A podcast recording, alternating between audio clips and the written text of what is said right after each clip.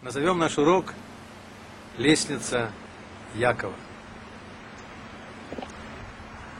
Якову Авину снится сон. Он видит лестницу, основание которой на земле, а вершина лестницы уходит в небесные дали. Эта лестница – символ всех законов Торы. Любой закон Торы имеет какой-то высший источник, высший смысл.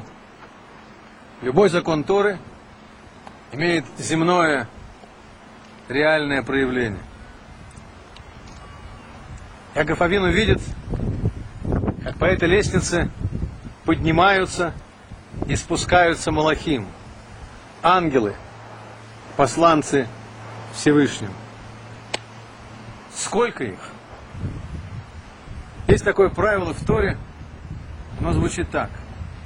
Тафаста мирубе, ло тафаста, тафаста муат, тафаста. Ухватил много, ничего не ухватил. Ухватил мало, ухватил. У этого правила, наверное, есть какое-то общее этическое звучание. Человека, который клянется в любви ко всему человечеству, мы не очень доверяем. Сделай что-нибудь полезное, пусть небольшое, полезное для ближнего твоего. Тафаста, муат, тафаста. У этого правила есть возможность применения его в изучении Тора. Понятно, что мудрецы так. Там, где ты не знаешь, есть какое-то непонятное множество в Торе, бери минимальное множество. Написано Олим, значит поднимается не один малах, не один ангел, минимум два. Спускаются, тоже написано во множественном числе, спускается минимум два ангела, поднимаются два и спускаются два ангела. Есть и такое объяснение. Меняется караул ангелов. Одни ангелы Малахим сопровождают Якова Вину в земле Израиля, другие за пределами земли Израиля. Есть еще одно объяснение. Эти ангелы, эти Малахим, это символ наших галутов, наших изгнаний. Первый Малах поднимается на 70 ступеней, это наше вавилонское изгнание. Второй на 52 ступени, это наше медийское изгнание. Третий на 180 ступеней, наше греческое изгнание. Последний, четвертый ангел поднимается, не видно конца его подъема, это наш последний, наш последний галут – наше последнее эдомское изгнание, которое длится уже две тысячи лет, и которое в скором времени придет к концу. Есть и такое объяснение. Говорит Абихаим Воложенер, Сулам Яков, лестница Якова, это душа человека. Основание души здесь, в земном теле человека. Истоки души уходит высоко-высоко в небесные дали. Где мы это еще видим в Торе? Есть такое место в Хумаше, когда Мушера Бейну стоит перед горящим кустом, и с ним говорит Всевышний, и Всевышний говорит ему из горящего куста, он слышит голос, который говорит, Моше, Моше, шаль на лехами аль раглеха, сними обувь, место, на котором стоишь ты, земля святая. Спрашивают комментаторы, почему два раза, почему Муше Муше. Что означает? Это сними обувь, земля, место, на котором стоишь, ты земля святая. Пишет Абихайм Воложин, он говорит так. В языке Зора Кодыш, на Алаем, это физическое я человека.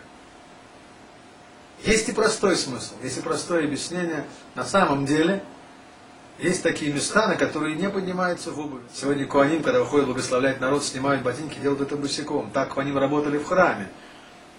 С ним, они работали босиком. Может современные модные теории, чакра проходит, замыкает из космоса босиком по снегу. Может быть, источник всего этого здесь. Но есть и непростой смысл. На языке Зора Кодыш, на Алаем, ботинки – это физическое я человека.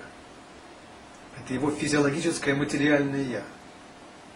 Настолько, насколько человек выше своих ботинок, настолько его духовное «я» выше его физиологии, его физиологического «я». Поэтому два раза Муше Муше это не просто выражение любви, как Авраам Авраам. И это тоже, но на самом деле есть еще один смысл, пишет Навер Шахаим, Муше Муше два раза, потому что есть как бы земной Муше и есть небесный Муше. Внутри каждого из нас есть высокое небесное Я, которое уходит высоко-высоко и далеко-далеко. Есть еще одно объяснение. Ну, спит человек, снятся ему какие-то высшие духовные миры. Логично было предположить, что оттуда, из этих миров, спускается какое-то влияние. Написано не так. Написано сначала ангелы Малахим поднимаются, Олим, а потом спускаются. Это одно из мест Хумаша, из которого мы учим, что все наши действия в этом мире имеют последствия. Наши действия, наши слова, наши поступки имеют последствия. Ничего не пропадает. Мы что-то делаем, говорим, думаем. Последствия этого поднимаются наверх, а потом оттуда приходит воздаяние. Ничего не пропадает. Наш современник Раф Каплан, гениальный раввин, гениальный физик, сказал, языком современной науки он сказал так, ни один бит информации не исчезает. Абсолютно все, что мы делаем, говорим и думаем, записывается на сверхпамять, сверххарддиск небесного компьютера. Ничего не исчезает. Бесследно. Мой образ жизни раньше был несерьезным. Я вообще и сам любил над ним подшутить Но я начал им путь поиска истины Хоть было и туманным ощущение путей. А вот сейчас туман сходит на нет И стало видно, во что я одет. И одежда понемногу ветшает Но это мне не мешает. Я больше ничем не владею И я не играю в идею Этот поистине долгий путь меня уже не утомит. Сейчас передо мной идет праведник, за мной идет разделить.